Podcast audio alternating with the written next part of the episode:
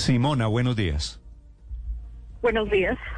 Simona es una activista de los escudos azules que convocaron la jornada de ayer.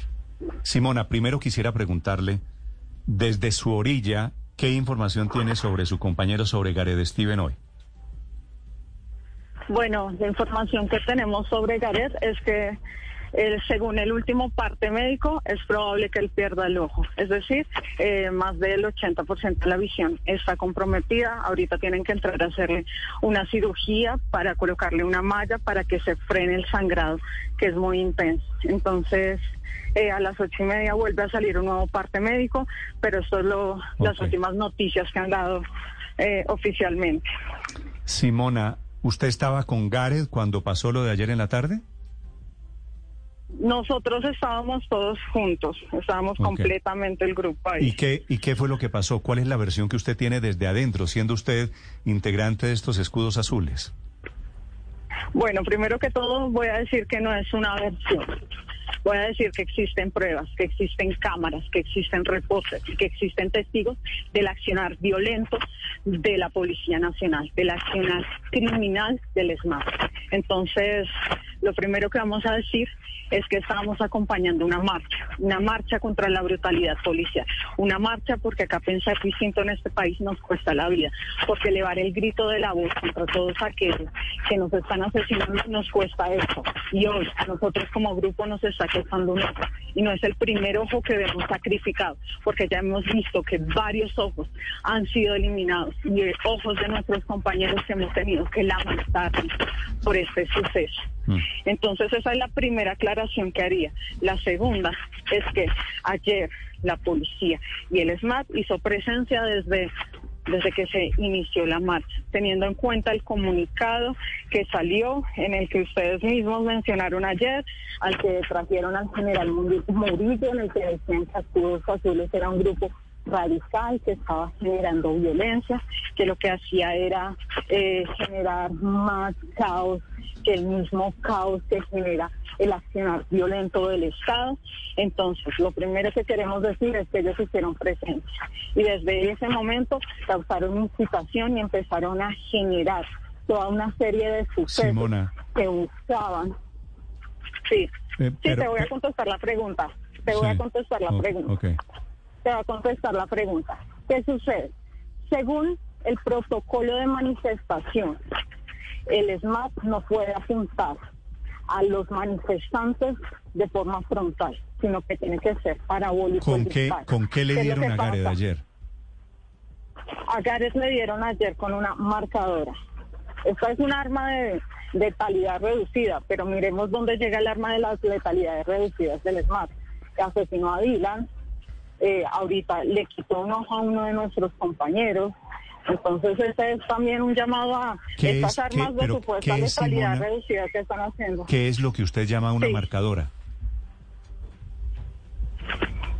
Estas son unas, son unas escopetas que lo que hacen es que supuestamente disparan y controlan a los manifestantes, pero lo que hicieron es que deben ser lanzadas de forma parabólica. Es que la lanzaron en menos de tres metros. Marcador es el nombre que yo había escuchado para esas eh, pistolas de juego de, paintball. ¿De pintura? ¿Tienen bolas de pintura?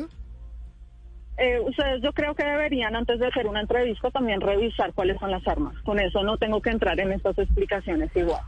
O sea, como Sí, como revisemos, miremos cuál es el armamento que utiliza el SMAT, con eso todos usamos el mismo lenguaje. Sí, eh, sí, discúlpeme que yo no soy experto en disturbios. Simona, ¿ustedes estaban en el vandalismo ayer? Nosotros somos, somos, primero que todo, eh, debemos decir que acá no vamos a desviar la atención.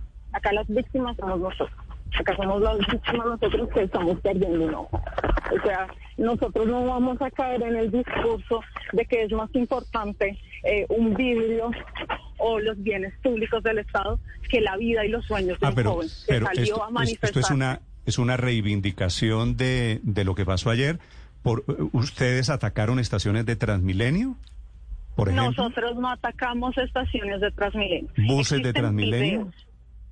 Pueden verificar los videos que tiene la Policía Nacional. Ustedes mismos ayer tuvieron al director Murillo, en el que dijo que Escudos Azules era un grupo pacífico.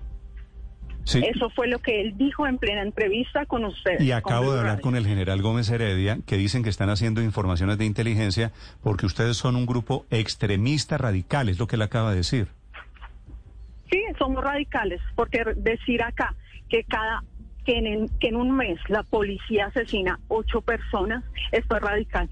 Decir que en un año o sea, se, se violan 102 mujeres es radical. Elevar la voz con cifras verdaderas acerca del accionar de la policía, claro, en un país como este, en el que asesinan a los líderes sociales por pensar distinto, en un país lleno de masacres, en un país lleno de violaciones de derechos humanos, eso nos convierte en entes radicales.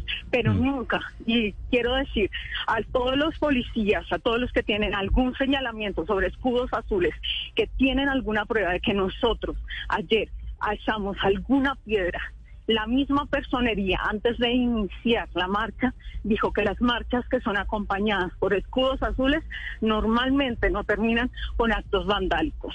Entonces creo que es necesario también que revisemos todo esto que está pasando. Y esto es el llamado. Entonces, si tienen alguna información, que la hagan pública. Simona, pero entonces...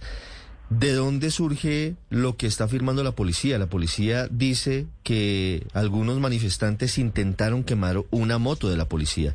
Y Transmilenio está reportando hace minutos que hubo dos buses que fueron pintados con grafitis, que fueron golpeados y otras dos estaciones que fueron vandalizadas. ¿Quién está detrás de eso? si no fueron ustedes, entonces, ¿quiénes fueron los responsables? Entonces, Vamos a decir algo que pasa, que todos los que asisten a las marchas sociales somos conscientes de eso. Existen infiltrados por parte de la Policía Nacional que llegan y que lo único que buscan es continuar legitimizando este discurso alrededor de que es necesario el accionar del ESMA porque se están destruyendo los bienes públicos. Ayer, personería, defensores de derechos humanos, tratamos de controlar esta situación, tratamos de controlar a estas personas que actúan de forma indiscriminada y que no estaban reaccionando a una marcha, ni al contexto de la marcha, ni a lo que se buscaba reivindicar en la marcha. Recordemos que era una marcha que estaba convocada en el marco del aniversario del SMAP en el marco de un aniversario que nos ha causado 59 muertos. Y eso, no podemos negar que las marchas son infiltradas por agentes de la Policía Nacional. Y eso debe ser claro. Eh, Simona, eh, hablando con el general Gómez Heredia, él comentaba que al revisar las cámaras de seguridad habían encontrado que Gareth Steven primero pues se había puesto un overol, un casco, unas gafas, un pasamontañas y que luego, pues cuando terminó herido, pues se lo, se lo, se quitó esta ropa. Eh, digamos que yo no sé si Gareth Steven es uno de los infiltrados que usted está mencionando, o por qué se habría cambiado la ropa eh, para actuar y, se habría tapado la, el rostro de esta manera para actuar en la marcha. Eh, primero que todo debo decir que por qué nos cubrimos el rostro. Nos cubrimos el rostro porque Escudos Azules es completamente perseguido. Existe toda una persecución detrás de nosotros. Existe un hostigamiento por parte de la Policía Nacional. Nosotros cualquier acción que hagamos, pedagógica, como pintar un muro, como hablar alrededor de la reforma policial, como decir que estamos pensando distinto, siempre tenemos persecución y tenemos la prueba de varios hechos en los que han tratado de crear falsos positivos judiciales a través del nombre de Escudos Azules. Y tenemos el respaldo de muchas organizaciones, tanto nacionales como internacionales, que respaldan la causa por la que estamos saliendo a las calles. Esto es uno. Teniendo en cuenta este contexto violento de brutalidad sistemática del Estado colombiano, es necesario cubrirnos la cara, porque quien nos cuida de los que nos debería cuidar. Nosotros no podemos, nosotros debemos saber que Escudos Azules nació en el marco de las protestas del paro nacional del 2019. Nació en el marco de esas protestas y por eso, después de la muerte de Dylan Cruz, era necesario que la gente volviera a tener confianza a la hora de salir a una marcha. Y nosotros hemos generado que muchas personas, que muchas organizaciones vuelvan a sentir esa confianza de que salir a protestar no va a gastarles la vida. Simona, su, Por otro lado, su- quiero, su aclarar, sí, discurso, quiero aclarar. Su discurso es, Sí. mu- es muy político. Yo la oigo a usted hablar y tiene una posición política y seguramente en muchas cosas tiene razón. ¿Por qué en vez de estar en los disturbios, por qué ustedes no hacen política? Que es la manera como se cambian las eh, políticas Uno, públicas en Colombia. Nosotros no estamos en los disturbios. Nosotros estamos apoyando la manifestación. Y la manifestación es un derecho constitucional de todo colombiano que debe Sí, pero proteger quemar el motos, Estado. quemar motos y atacar estaciones de Transmilenio, eso no Eh, es un derecho decir, constitucional. por eso le digo, por eso le quiero decir, ¿existen pruebas de que Escudos Azules hizo eso? Pero entonces- ¿Existe algún pero entonces, ¿quién lo en el hizo? Acá, antes, previamente respondí eso, que existen diferentes organizaciones. Nosotros no podemos controlar a todas las personas que acceden a la marcha. No podemos controlar el comportamiento de por lo menos 500 o 600 personas. Quiero preguntarles, ¿ustedes alguna vez han marchado? ¿Alguna vez todo Sí. el comportamiento que existe en una marcha corresponde a ustedes? Si quiere, si ¿Ustedes quiere, alguna vez se han atrevido a salir a las calles? si, si, si me pregunta, si me está preguntando a mí, le respondo con mucho gusto. Sí, he marchado, pero nunca, pero nunca he intentado quemar una moto de la policía. Pero nunca he Nosotros destruido un banco, pero nunca he digo, atacado una estación de Transmilenio. prueba- existe una prueba de que Escudos Azules haya hecho este accionar y también lo digo así puntualmente, existe una prueba de que Garet estuvo todo el mien- todo el momento interlocutando con las personas diciendo quién va a poner la sangre hoy. Y quien puso la sangre la puso Escudos Azules. No podemos ¿Y olvidar por qué que no? acá no podemos igualar Sí, una Simona. moto a la vida y al ojo de Simona, un ¿por qué joven. Gareth, por qué Gareth se cambió de ropa?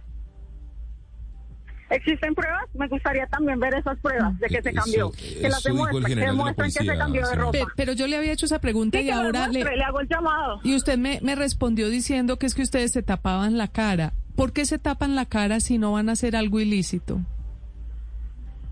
Eh, yo ya le respondí esa pregunta, pero si quieres te la desmenuzo.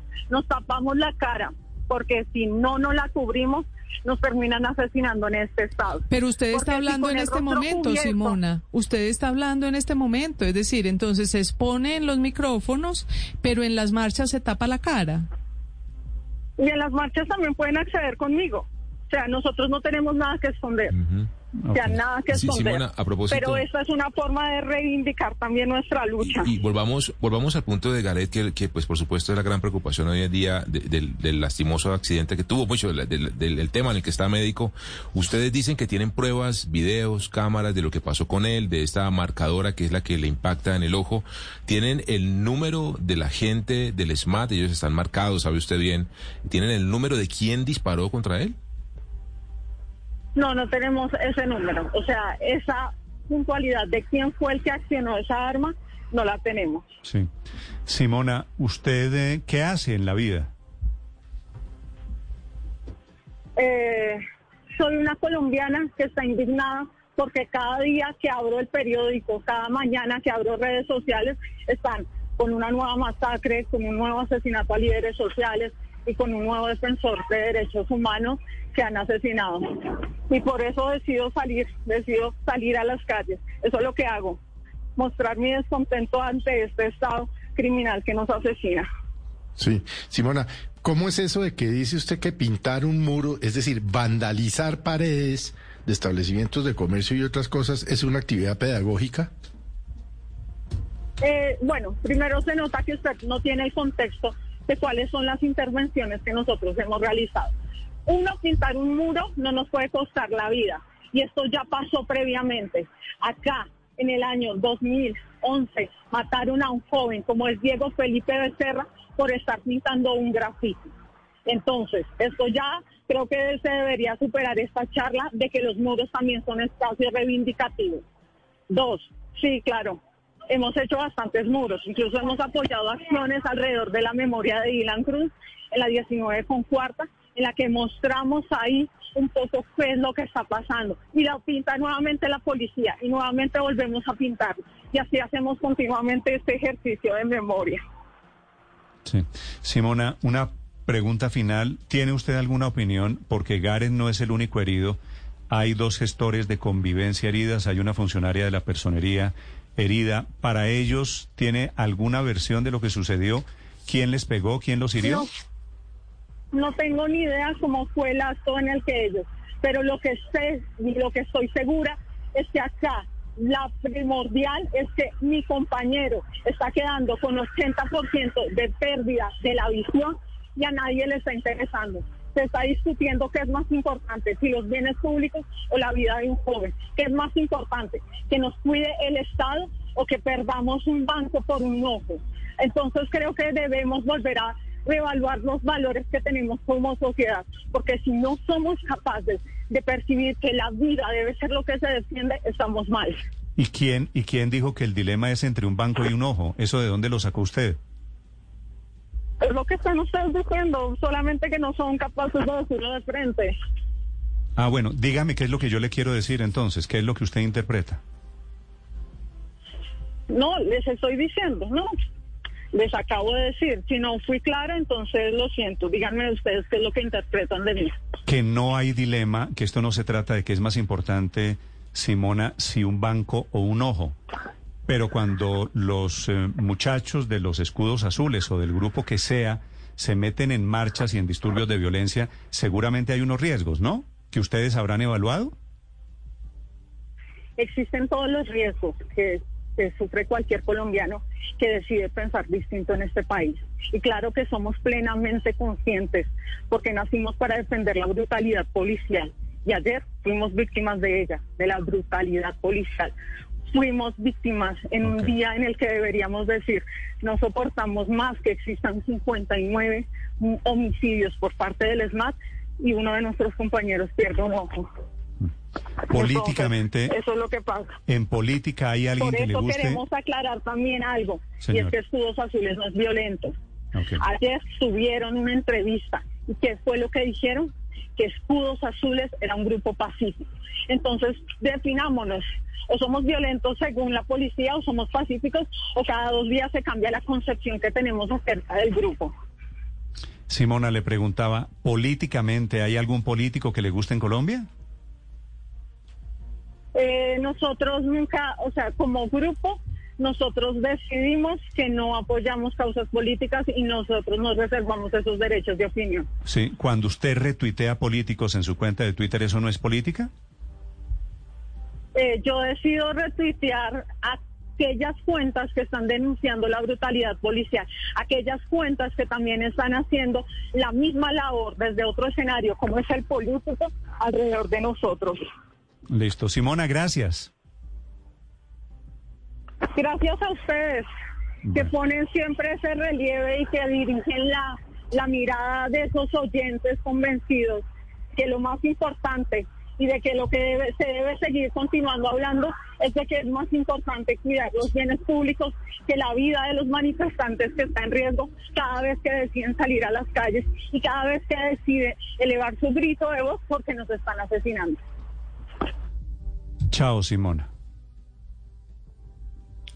Siete de la mañana, 38 minutos. La verdad es que ella Del- insiste en ese falso dilema y, de y los- pues de hay que los decir, Néstor, azules. reitera al final que aquí se está privilegiando el uso de los bienes públicos sobre la vida de las personas, sobre el ojo de Gareth Steven y la verdad es que eso por supuesto que no tiene sentido alguno.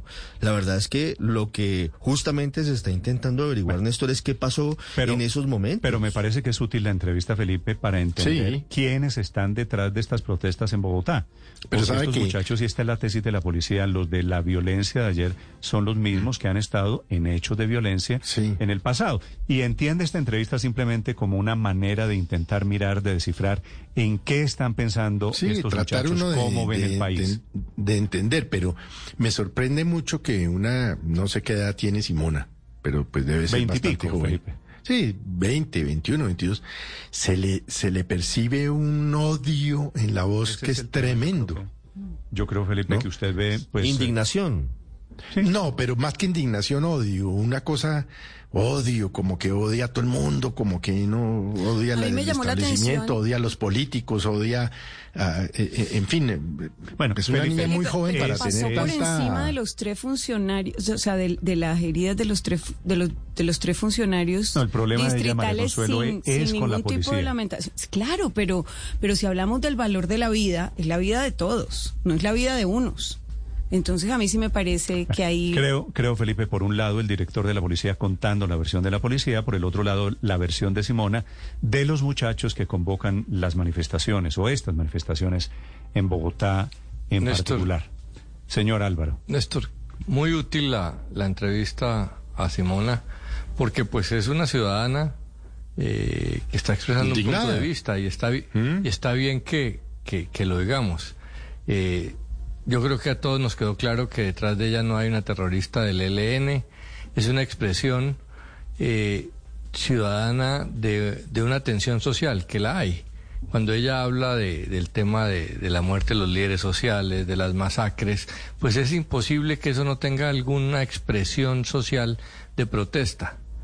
Eh, y termina siendo en las calles de Bogotá porque pues se volvió el sitio donde la gente que no tiene los micrófonos que tenemos nosotros y está indignada, pues eh, participa y es una manera de participación.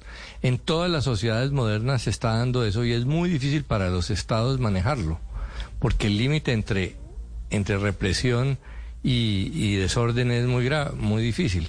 Para el Estado usar armas, cualquier tipo de arma contra un ciudadano, contra un muchacho que está ejerciendo un derecho, eh, pues es muy delicado. Eh, obviamente en Colombia venimos de una lógica donde quien protesta es guerrillero y una sociedad dividida entre dos. Eh, entonces, en Colombia nos cuesta mucho trabajo, pero yo creo que todo esto ayuda a que la policía está haciendo esfuerzos. El ESMAD no es para frenar en Bogotá eh, marchas infiltradas por las FARC como sucedía hace 10 años en, en el campo colombiano. Esto es una realidad distinta. Esos muchachos están sin empleo, eh, algunos están sin estudio en Bogotá. eh, ese desempleo juvenil llega casi al 30%. O sea que hay unas realidades sociales que terminan saliendo a la calle. Y hay que mantener el orden, pero no puede ser que el Estado responda solamente de una manera eh, de uso de la fuerza. Mm. Entonces, eh, esto Creo que creo tratado que- así, yo creo que ayuda a entender. Néstor, pero- oír a Álvaro, estos eso es de muchachos, fondo. oír a la policía. mirada, la mirada de estos muchachos que en el mundo les han dicho los excluidos, en la primavera árabe dijeron que eran los indignados, los marginados en Francia. Estos son unos muchachos en plan de hacerse sentir inclusive por estas vías. Daniel. Néstor, pero una, una aclaración. Yo creo que la reivindicación de derechos, las protestas, eh, todas las manifestaciones pacíficas tienen que acompañarse y nadie está hablando de que no se hagan o que se repriman eh, con la policía. Eh, no nos olvidemos que ayer hubo vandalismo contra Transmilenio, contra entidades públicas, contra entidades privadas, hubo el, el intento de destruir una moto de la policía y ahí es donde actúa el ESMAD y eso lo dice el protocolo. Y lo hace no solo en Colombia, no sino que, que lo hacen quedarse muchos países del en mundo. fiebre, cuando hay vandalismo, cuando hay vandalismo, si me permite, Héctor, cuando hay vandalismo, el ESMAD actúa porque el ESMAD, la policía no solo está para proteger y para acompañar las marchas y garantizar que se desarrollen pacíficamente, también está para defender a otros ciudadanos que hacen uso de esos bienes públicos como el transporte en Transmilenio. Y ahí tiene que actuar con las armas legítimas que tiene el Estado, que se han modificado, que se han me- mejorado los protocolos, y ahí tiene que actuar. Y cuando vuelan piedras de un lado y aturdidoras del otro, hay personas heridas. Ayer resultaron heridos eh, el muchacho que estaba participando en las protestas, dos gestores de convivencia y una funcionaria de la personería de Bogotá que siempre ha acompañado las protestas. Y hay que tratar, como decía María Consuelo, por igual. Son cuatro personas que resultaron heridas. Sí, el más grave es, es desafortunadamente el muchacho que está, que está con, con, con la posible pérdida de su ojo y hay que lamentarlo, hay que investigarlo, pero también hay que lamentar y condenar los ataques que sufrieron los gestores de Daniel, convivencia me, y los miembros me- de la Pero yo me- preguntan, yo creo Héctor, que- aquí algunos oyentes si el nombre de ella es Simona. No sé. Su identificación en redes sociales desde donde convoca a este grupo de los escudos azules es Simona.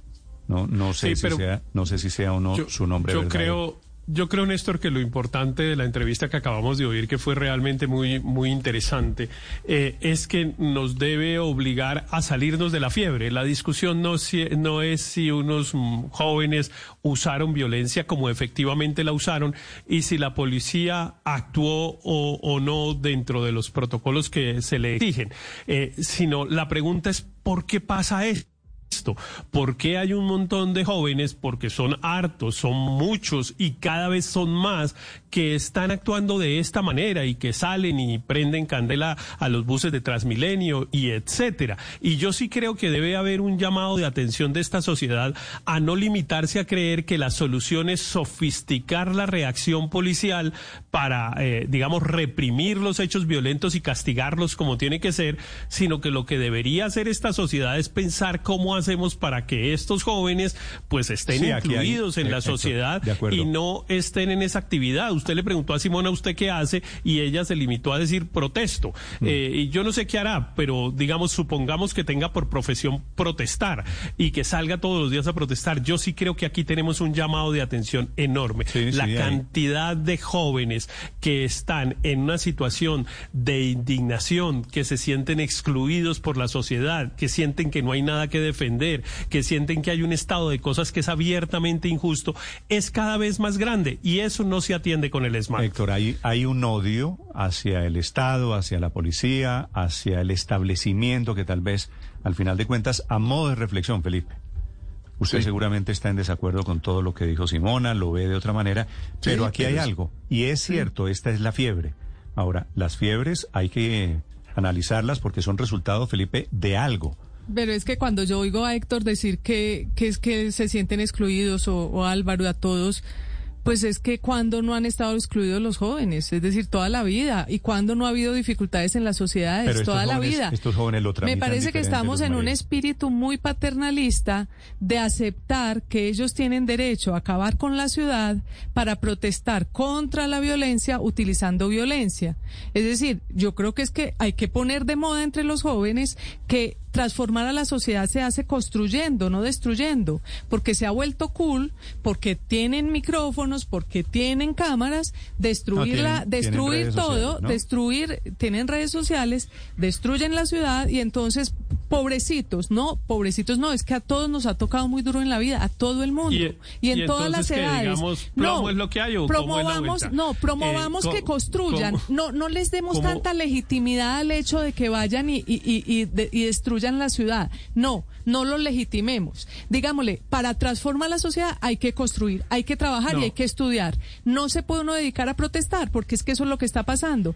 que por profesiones muchos protestando protestar, y pocos están construyendo. La situación hay muchos de la construyendo, hay muchos estudiando y hay muchos trabajando, tratando de salir adelante, con mayores dificultades que estas personas que por lo menos tienen educación. la, hay muchas situación de la sociedad es responsabilidad colectiva y entonces este es un fenómeno social que la sociedad tiene que resolver. Y yo francamente no creo que se pueda resolver simplemente pensando que lo que hay es unos, una especie de chicos malos a los cuales hay que actuar con la fuerza, con la fuerza legítima del Estado. claro, esos señores no tienen. eso que están eh, haciendo. Esas, personas esas personas no tienen ninguna legitimidad para usar la violencia, pero la sociedad sí debe ir un poquitico más allá, hacer el esfuerzo de preguntar por qué unos jóvenes resuelven actuar de la manera que lo están haciendo, como lo hacen las barras bravas de los, eh, de los equipos de fútbol y etcétera. y no pensar que es que, ah, esto es lo que eh, pasaba en los años 60. Pero es que eso es lo que estoy sugiriendo, Héctor, que la sociedad, y nosotros somos parte de la sociedad, no esté diciendo,